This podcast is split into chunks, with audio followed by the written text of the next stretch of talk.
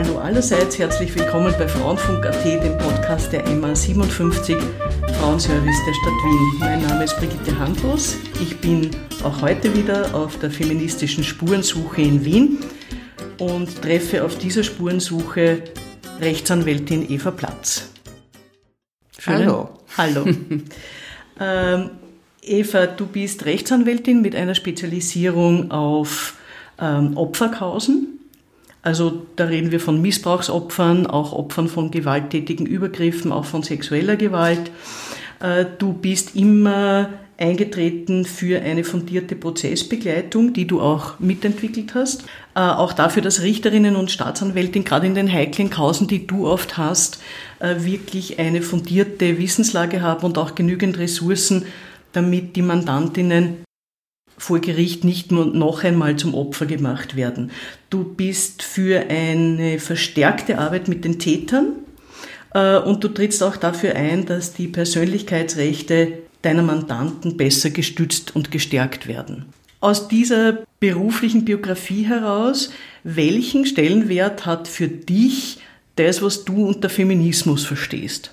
Naja, mein erster Zugang zu dem Thema war der des Feminismus zu begreifen, dass Frauen andere Spielräume haben, dass ein, ein politisches Verständnis von Gewalt zu haben. Also das heißt, der feministische Gedanke war eigentlich zuerst. Ja.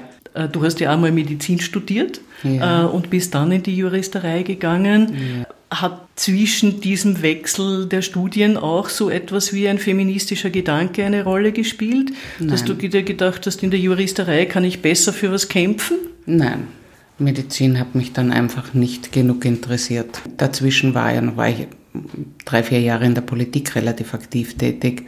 Das war eher ausschlaggebend für, äh, für das Just-Studium. Also in der Politik hat es oft geheißen, das und das geht aus juristischen Gründen nicht, was mich geärgert hat und wo ich eigentlich die Spielregeln verstehen wollte. Und da geht es natürlich um die Spielregeln von Macht in einem Staat auch. Und oder primär oder ausschließlich. Ist Feminismus für dich was Politisches? Sicher. Was sonst? Das ist eine politische Analyse. Ich, ich frage das deshalb, weil ich habe oft den Eindruck, äh, viele Frauen sehen das nicht so. Ich wüsste nicht, wie man es anders sehen kann. Na, wir haben zum Beispiel auch Politikerinnen, die haben eine Scheu davor, sich als Feministinnen zu bezeichnen. Warum glaubst du, ist das so? Weil sie um Anerkennung fürchten. Die sie, wo, wo ich sagen würde, sie um Anerkennung von Männern, die ihnen Positionen einräumen, die sie haben. Äh, auf deine, Oder auch von, von, von, Frauen. Ich möchte gerne auf deine äh, anwältliche Arbeit mhm. zurückkommen. Wenn du sozusagen auf deinen Berufsstand, auch auf deine Kanzlei, auf die Personen, mit denen du arbeitest, schaust, ähm, inwieweit ist dir da ein feministischer Gedanke wichtig? Oder eine Frauenposition wichtig? Bei mir landet niemand im Büro, der nicht einen politischen Zugang zu den Dingen hat, ja, der nicht ein, ein feministisches Selbstverständnis hat. Oder sollte es jemand nicht haben, wird er nicht lange bleiben. Ja, gar nicht, weil ich die Person wieder entferne, sondern weil sie sich nicht zu Hause fühlen wird bei mir in der Kanzlei. Ich denke, es ist Grundvoraussetzung, um die Art von Arbeit zu machen, die wir in der Kanzlei machen. Aber ihr habt sehr viele Mandantinnen. Ja, aber wir Oder haben, hält sich das die Waage? Nein, die Waage nicht, aber ich würde sagen, wir haben sicher auch 30 Prozent Männer als Mandanten. Sowohl als Opfer von Gewalt, von Missbrauch oder auch in den anderen Kausen, die wir ja auch Connex-Materien, seien es Pflegschaftsverfahren oder ja, wir machen ja auch nicht nur Opferkausen in der Kanzlei.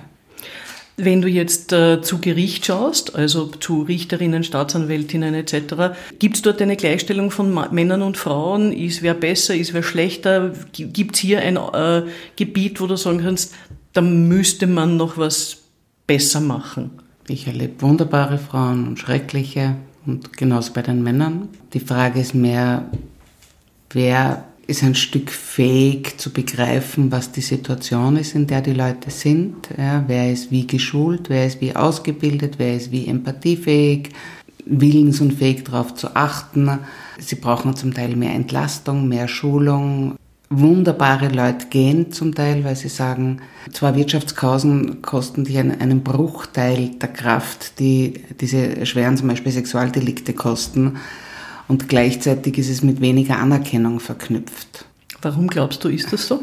Es ist ein bisschen, wer will sich denn mit sowas überhaupt freiwillig beschäftigen? Ja, das ist, es ist, man ist lieber, man hat damit lieber nichts zu tun. Ich frage dich das auch deshalb, weil ich mir denke, wäre ich äh, deine Mandantin und ja. ich käme zu dir nach einer Vergewaltigung, wäre ich dann bei Gericht, würde ich als lieber eine Richterin als einen Richter haben. Ist das ein Vorurteil oder liege ich da richtig? Das ist ein Vorurteil, ja. Nein, es gibt wunderbare Männer in dem Bereich und es gibt schreckliche Frauen in dem Bereich. Es, ich würde sagen, es ist über die Jahre und Jahrzehnte ist die Qualität sehr, sehr gestiegen. Da ist viel passiert, da ist viel an Schulung und an Ausbildung und es gibt Sonderzuständigkeiten inzwischen für Sexualdelikte, sowohl bei Gericht wie auch bei der Staatsanwaltschaft. Und wenn man 20 Jahre zurückblickt, in eigentlich kurzer Zeit sehr viel, sehr viel besser geworden. Hast du zu Hause schon sowas mitbekommen oder durch deinen Freundeskreis oder wie du dann nach Wien gekommen bist zum Studium? Wo hast du zum ersten Mal sowas wie eine, ein feministisches Awakening erlebt? Ich glaube, das war, ohne es natürlich als solches zu erkennen, als ich circa zwölf war. Ich bin in einer Familie groß geworden, in der man so ziemlich alles in dieser Gesellschaft werden konnte, sofern man ein Mann war. Ich war als Kind mathematisch relativ begabt und bin auch gefördert worden und wollte dann mit zwölf Jahren in eine mathematische Schule wechseln. Das war eine Bubenschule, die dann für Mädchen aufgemacht hat. Und da habe ich dann das erste Mal erlebt, dass Schluss mit lustig ist. Ja, das ist, und, ja, das wurde mir auch verboten, also ich konnte nicht wechseln, sondern ich musste in der Hauswirtschaftsschule bleiben haben deine Eltern gesagt? Ja, weil das ist das, was ich als Mädchen brauchen werde. Ich war einigermaßen fassungslos, aber es war völlig klar, dass da auch kein Weg dran vorbeiführt. Das war Beton. Ab da würde ich sagen, das war mein, mein erster Schock zu begreifen, dass die Welt für die Mädchen eine andere ist als die für die Buben. Und ab da ist das, würde ich sagen, ist vieles dazugekommen. Was können die Buben, also meine Brüder, bis dorthin, was wird von ihnen erwartet und vielleicht auch zu viel erwartet und wie eng ist das Korsett für die Mädchen. Ab da ist die Erziehung losgegangen, dass als Frau bist du Tochter eines Vaters oder Frau eines Mannes oder Mutter eines Sohnes. Das ist sehr deutlich gemacht worden und vor allen Dingen von den Frauen sehr deutlich gemacht worden, was meine Rolle ist, die ich in dieser Gesellschaft einzunehmen habe. Aber da bist du ja dann raus. Ja, bin ich. War das schwer? Schwer. Ich würde eher sagen, ich habe einen hohen Preis gezahlt dafür. Es war nicht so schwer. Es gab die 68er, es gab ein Leben draußen, es gab vieles, was attraktiver war, es gab Freunde, die das unterstützt haben. Aber es ist nicht sanktionslos geblieben. Ja, das war schon ein Stück mit dem äh, sozialen Ausschluss verknüpft. Ja. Gab es irgendjemanden in der Familie, der dich auf diesem Weg unterstützt hat? Nein. Ah, doch, einen Halbbruder. Das stimmt nicht. Ja, einen Bruder gab es, der mich unterstützt hat. Der das verstanden hat? Verstanden wäre etwas übertrieben. ich würde fast sagen, dem ich ein bisschen leid getan habe. Du bist ja dann nach Wien. Ja. Und da warst du dann ja quasi frei. Wie hast du diese Freiheit genützt? Naja, ich bin in eine WG gezogen, ich habe heftig diskutiert, ich habe politisiert, ich habe studiert oder auch nicht, habe versucht, dem, dem zu entkommen auch. Ja. Ich frage dich das deshalb, weil wenn du jetzt sozusagen auf deine Wiener Zeit äh, blickst, die ist ja doch schon einige Jahrzehnte, welche feministischen Spuren hast du hinterlassen? Wie die Grünen neulich da ihre Kandidatenlisten aufgestellt haben, habe ich festgestellt, dass sie einen Wahlmodus auf der Bundesebene verwenden, den wir vor 35 Jahren am WG-Tisch äh, formuliert und entwickelt haben. Das hat mich dann schon mit einem gewissen Vergnügen erfüllt. Sonstige Spuren sind das, was, was ich in dieser Gewalt- und Missbrauchs- und Prozessbegleitungsarbeit gemacht habe. Wie kam es, dass du dann in der Politik doch nicht fix Fuß gefasst hast? Naja, wir waren in der alternativen Liste Wien, dann gab es die Sammlung und Einigung der Grünen. Da habe ich sehr viel dafür getan noch. Äh, und 1986 gab es in Wien eine Spaltung. Ich würde die zusammenfassen mit, da hat sich die Frieda Meißner-Blau von zwei Männern benutzen lassen, äh, um die Linken und die Feministinnen abzuspalten, die ihnen zu radikal waren. Und ein Mann hat sich politischen Einfluss gesichert und der zweite die große politische Bühne. Und das war's dann mit der Politik für mich. Und dann habe ich begonnen, News zu studieren. Das ist eigentlich auch eine feministische Erwachung. Feministin war ich schon vorher. Die Frage war dann, wie man es analysiert in der Situation, aber das war nichts, was ich nicht schon kannte. Wenn du Felder beginnst oder versuchst selber zu besetzen, das war ein beinharter Machtkampf, den einige wenige Männer gewonnen haben. Ich bin ja auch in einer Zeit groß geworden und wenn ich da drauf schaue, äh, also Alice Schwarzer, Emma, ähm, also sehr aktive Feministinnen, aber ich habe immer den Eindruck, da war eine Lust am Kampf. Mhm. Ich habe das Gefühl, der ist uns ein bisschen abhanden gekommen in der Gesellschaft, äh, bis hin zu, dass jetzt Feministin so ein bisschen abfällig äh, genannt wird. Es hat die Lust verloren am Kämpfen. Wie siehst du das? Es war sicher damals quasi, waren die feministischen Aktionen lustiger, ja, das würde ich auch so sehen. Und das zweite Thema ist, es war damals so viel mehr Aufbruch.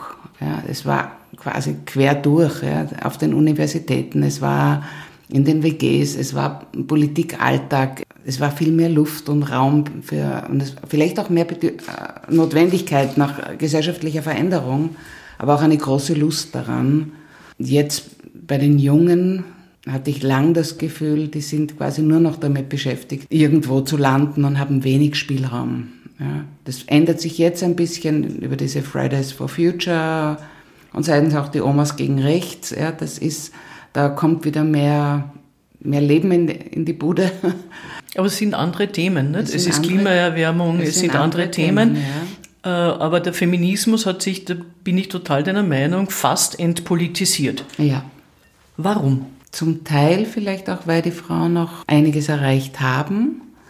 Und vielleicht ist das auch so eine Zwischenphase. Dinge müssen sich auch, auch setzen oder etablieren und in die Breite gehen.